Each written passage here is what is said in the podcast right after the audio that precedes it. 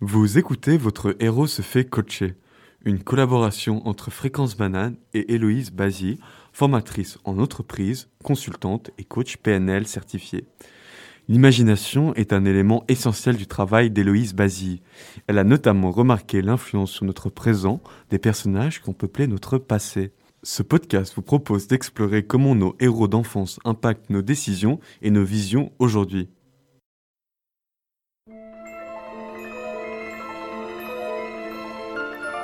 Votre héros.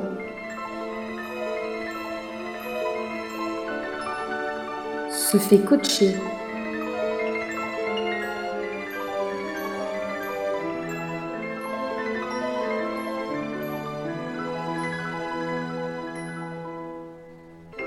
Votre héros se fait coacher. Une émission proposée et réalisée par Héloïse Basile.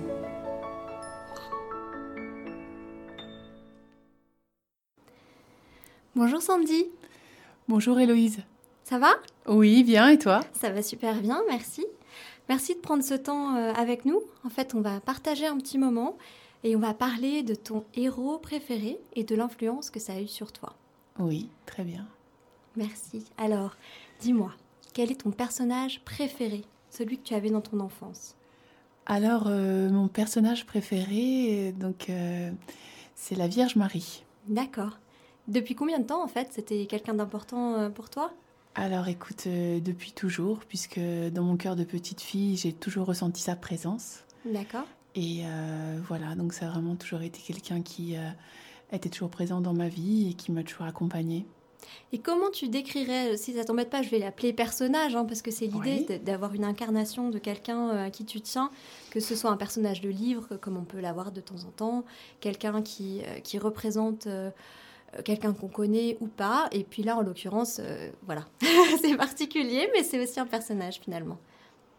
Oui. Alors, euh, Comment tu la décrirais du coup? comment je la décrirais? Euh, Je la décrirais comme euh, la reine de la douceur. D'accord, de voilà d'un amour euh, parfait, de la bienveillance et euh, voilà vraiment le- la mère euh, du ciel qui est toujours présente euh, avec chacun d'entre nous et, et moi particulièrement j'ai ressenti sa présence euh, toujours dans ma vie. d'accord. Et alors, la question va te paraître un petit peu étonnante, mais à ton avis, quels sont les points communs que tu as avec Marie? Alors les points communs, je dirais euh, l'amour pour mon prochain parce que c'est vrai que moi j'aime beaucoup euh, mon prochain euh, et bah, bien entendu comme tu t'en doutes je suis chrétienne Et, euh, et j'essaie vraiment d'appliquer euh, ce verset de, de l'Évangile, euh, d'aimer mon prochain comme moi-même. D'accord. Donc je pense que j'ai ce point en commun avec la Vierge Marie, d'aimer, voilà, de savoir aimer, de, d'aimer. Et puis il m'en faut encore deux autres, c'est ça? Si tu veux, mais après, euh, c'est non, j'avais pas précisé trois particulièrement, c'est pas un entretien d'embauche. Ok. C'est euh, vraiment juste finalement ce qui compte le plus pour toi. Oui. Et d'après ce que tu dis, finalement, c'est à la fois l'amour euh, qu'elle porte à son prochain Mhm. et sa présence en fait. C'est ça, sa présence. euh, pour ma part aussi, j'aime être bienveillante avec les autres et vraiment faire du bien à mon prochain. D'accord. Voilà. Et à ton avis, quelles seraient les différences principales avec toi? Là où vraiment tu te retrouves pas dans ce Ah, Il y a personnage. plus de choses à dire. Alors la différence, c'est vrai que moi j'ai j'ai un caractère euh, assez fort Mhm. et euh, eh bien je peux me mettre en colère assez facilement. D'accord. Et je pense pas que la Vierge Marie euh, est comme ça. Pas saches. en Non, pas qu'on pas qu'on sache. Mais euh, voilà, donc plutôt, voilà, je, je peux me mettre en colère. Et puis, eh bien, la grande différence, c'est que contrairement à elle, je fais des péchés. Tout simplement. Bon, ça va, t'es bien humaine alors. Oui, exactement, je suis humaine. Et en fait, finalement aussi, ce qui est important euh, dans, dans ce personnage de Marie, c'est que sa vision des relations, c'est qu'elle se pose en mère, en fait. Oui, À chaque fois, elle est toujours une mère pour l'autre. oui. Est-ce que toi, tu as l'impression que assez souvent, finalement, tu te retrouves aussi dans cette posture? Peut-être, oui.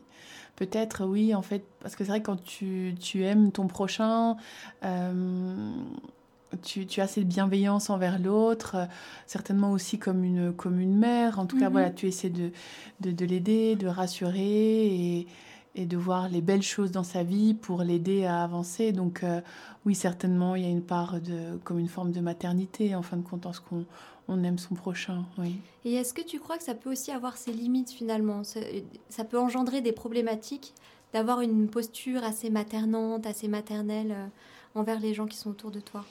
Hum, écoute, je, je pense pas. D'accord. Non. Moi, ce qui me vient à l'esprit, Mhm. euh, le risque de vraiment d'incarner ça, euh, c'est que finalement on s'oublie complètement. Hum. Parce que je suis pas chrétienne et je connais pas très très bien, mais il me semble qu'on n'entend jamais à un moment donné Marie dire ce qu'elle veut ou ce qui est bien pour elle ou ce qu'elle voudrait ou, ou finalement se mettre en avant euh, dans le sens où accomplir vraiment quelque chose pour elle. Tu vois ce que je veux dire? Euh, C'est-à-dire? Bah, C'est-à-dire qu'il me semble que dans toute la religion, le- le- le- la représentation de Marie, c'est vraiment la mère qui aide, qui soutient. Mhm. Et si on prend l'archétype de la mère, hein, au-delà de, de Marie, c'est-à-dire tout, tout ce qu'on peut imaginer derrière le mot mère, c'est vraiment quelqu'un qui est là en soutien, qui est là pour aider, qui est là avec amour et bienveillance. Mais c'est quelqu'un aussi qui se met au, son- au second plan, du coup, qui va pas forcément écouter ses besoins, ses envies, euh, euh, Mm. sa carrière, euh, tout, tout cet aspect-là. Est-ce que, est-ce que tu, Oui. ça te parle? Oui, oui, oui, oui, je d'accord avec toi. Oui, oui. Mais c'est vrai que hum, la Vierge Marie, si tu veux, à travers toute l'histoire de, de la chrétienté, dans les 2000 ans qui, voilà, qui nous séparent de, de sa naissance, euh, elle, est, elle est apparue à de nombreuses reprises sur Terre et elle a donné aussi des messages. Et dans les messages qu'elle donne, en fait, euh, c'est toujours des messages, que ce soit à Medjugorje, à Lourdes, Mhm. ou Fatima, ou, etc., ou rue du Bac à Paris, euh, beaucoup d'endroits sur Terre où était pas apparu. Elle, elle parle toujours euh, d'amour, de paix. Euh, voilà, donc cet amour, cette paix, cette bienveillance, je pense qu'on est tous amenés à la propager sur cette terre. Mhm. Euh, tu vois, c'est vraiment des valeurs euh, universelles. Oui, oui. Ça, je suis tout à fait d'accord avec toi. Moi, c'était juste que je me disais dans un, dans un point plus euh, personnel, finalement, si on reprend cet archétype pour soi, de se dire, moi, si je me positionne en tant que mère, je précise que je suis aussi une maman, donc je peux aussi me, me projeter euh, en ce sens-là, et toi aussi, je crois. Mhm, oui, Euh, et bien finalement, le risque, c'est toujours de se mettre au second plan, de prendre moins soin de soi. Et, euh, et je pense que ça peut être un élément important euh, sur lequel il faut veiller en fait. mhm, Est-ce que ça, te parle ou est-ce que toi, tu arrives très facilement finalement à prendre soin de toi Oui, certainement, mais je pense que c'est important aussi de, voilà, de prendre soin de soi et euh, voilà, en tant que mère, je pense que voilà, tu, tu fais beaucoup de choses pour tes, pour tes enfants. Et, euh, mais en même temps, tu, tu sais aussi prendre certainement des- du temps aussi pour toi-même. En tout cas, moi, pour ma part, j'essaie vraiment de, de le faire, oui, effectivement. Mm. Ok, Bon, c'était juste une question Oui, parce oui. que en fait, le- le- l'idée derrière un archétype, c'est qu'il y a toujours aussi une difficulté que Mm. cet archétype est là aussi pour nous présenter Mhm. quelque part. Oui. Alors, cette fois-ci, euh, je vais te proposer de te raconter une scène précise et après je vais te demander de faire un choix. Mhm. Alors, imaginons que tu es en train de faire un pitch pour obtenir des subventions pour une cause qui, te tient à cœur devant trois personnes. Et en fait, euh, tu commences à parler, tu commences ton pitch et au bout de quelques minutes, il y a une des personnes qui annonce qu'elle part du meeting et elle commence à s'en aller. Maintenant, toi, tu as trois objets pour répondre à cette situation. Tu as la clé de la porte, une baguette magique ou un piano. Alors, qu'est-ce que tu choisis et qu'est-ce que tu fais? Alors, euh, qu'est-ce que je dois faire avec les trois objets? Tu dois choisir. Oui. Pour répondre à cette situation, de, toi, tu es en train de défendre ton pitch, Mhm. tu es là, tu veux ramener des- de l'argent pour cette fondation qui te tient à cœur. Tu commences à parler, il y a trois personnes devant toi, et puis il y en a une qui part. Qui part et qui te dit voilà, je dois partir, euh, etc. Toi, tu dis mais comment je vais gérer ça? Parce que tu as besoin de ces trois personnes pour, euh, pour obtenir la subvention que tu souhaites avoir. Mhm. Et à ta disposition, tu as trois objets, mais tu peux en utiliser qu'un. Tu as la clé d'une porte, la porte du lieu dans lequel euh, vous êtes, une baguette magique et un piano. Alors, qu'est-ce que tu fais? Qu'est-ce que tu utilises et comment tu l'utilises? Eh bien, moi, je, j'utiliserai le piano. Et je, je jouerai un air euh, qui envoûterait les deux seules personnes qui sont restées pour, euh, pour les émouvoir et, et vraiment pour que ce, cette mélodie, ce, ce, ce beau voilà, ce, beau, voilà, cette mélodie au piano vraiment touche leur cœur et qu'elle retranscrivent en fait euh, par des notes euh, l'émotion euh, que je voudrais faire passer pour, euh, pour mon message euh, que, je, que je suis venue défendre en fait. D'accord. Et tu ferais rien pour essayer de retenir la personne qui est en train de partir par hasard? Mais écoute, peut-être que je parlerai certainement avec elle pour voir est-ce que, est-ce que voilà, est-ce que je peux l'aider, est-ce qu'il y a Mhm. quelque chose. euh, euh, déjà, est-ce que je suis responsable de, de son départ. départ, Est-ce que je suis responsable de son départ Oui, c'est très bizarre ta question en fait. Ça, ça, je réfléchis. Est-ce que c'est J'aime ma faute? Est-ce que, ouais. J'ai fait quelque chose euh, voilà, qui, qui l'a fait euh, partir en fait et puis discuter avec elle? D'accord. et si elle me dit que c'est des raisons personnelles ou que c'est pas de ma faute, alors bien entendu, je la laisserai partir. D'accord. Mais si c'est ta faute, tu la laisses pas partir Mais non. non, si c'est, si c'est de ma faute, si, si j'ai dit ou fait quelque chose qui l'a fait partir, justement, j'essaierai de comprendre euh, et de discuter simplement avec elle, euh, voilà, paisiblement. Ok. Alors là, on imagine la même scène, sauf Mhm. que ce n'est pas toi qui es en train de faire un pitch, mais c'est Marie, Mhm. ton personnage préféré. Et à ton avis, qu'est-ce que ferait Marie dans cette situation? Donc son but, c'est de- d'obtenir une subvention auprès des trois personnes qui sont en face d'elle. Mhm. Et il y en a une qui commence à se lever puis à partir. Tu crois que Marie cherche une subvention? Qui sait? Peut-être qu'on a Marie en chacun de nous et que chacun s'est retrouvé dans cette situation, je ne sais pas. Tout dépend comment, euh, Ouais. comment on l'imagine. Effectivement, c'est bizarre comme question. J'ai du mal à imaginer la Vierge Marie qui cherche une subvention. Bah, finalement, d'après l'histoire, si je me souviens bien, à un moment donné, elle cherche aussi un endroit pour accoucher. oui, Donc elle se retrouve en demande. effectivement. qu'est-ce qu'elle aurait fait? Alors, on a toujours les mêmes objets? Non, c'est juste elle. Il n'y a plus d'objets? Non, il n'y a plus d'objet. Alors, euh, ce que Marie ferait, elle se remettrait à la volonté de Dieu. Elle ferait une prière alors, tu Elle ferait une prière, bien sûr. Elle, se- elle ferait une prière. Et elle se remettrait à la volonté de Dieu. Elle ferait confiance euh, à, Dieu en chaque circonstance. Ah, c'est une belle idée ça, d'imaginer finalement, quelle que soit la circonstance, euh, soit je m'en remets à Dieu si je suis croyant, soit finalement je me dis que je vais gérer, je m'en remets à moi-même Ouais. et je me dis bah, ça va aller. Mhm. Et c'est vrai que ça apporte une confiance euh, à la fois en soi et, Ouais. euh, et aussi en un être supérieur si, si on pense comme ça. Mais c'est vrai que si, quand on a, en tout cas, quand on a la grâce d'avoir la foi, ce qui est mon cas, euh, on, on a vraiment cette certitude que tout appartient à Dieu et ça nous donne une grande paix. Mhm. C'est-à-dire lorsqu'on lorsqu'on prie pour quelque chose et, et voilà, la situation se déroule de telle ou telle façon, eh bien nous les chrétiens, on dit tout est grâce. C'est-à-dire qu'on est, on est, toujours, on est toujours heureux euh, de savoir que voilà, c'est la volonté de Dieu et, et ça nous apporte une grande paix. D'accord, bah, je te remercie. Et maintenant, troisième cas. Donc, c'est toi, cette fois-ci, à nouveau, qui veut faire un, un pitch pour obtenir euh, des, des subventions, mais cette fois, tu n'es pas dans une salle de réunion, tu es soit dans un sauna, dans une rencontre politique ou dans la forêt. Alors, quel lieu est-ce que tu choisis et qu'est-ce que tu fais Mais dans la forêt. Dans la forêt Alors, qu'est-ce que tu fais du coup par rapport à cette situation de la personne qui est en train de partir?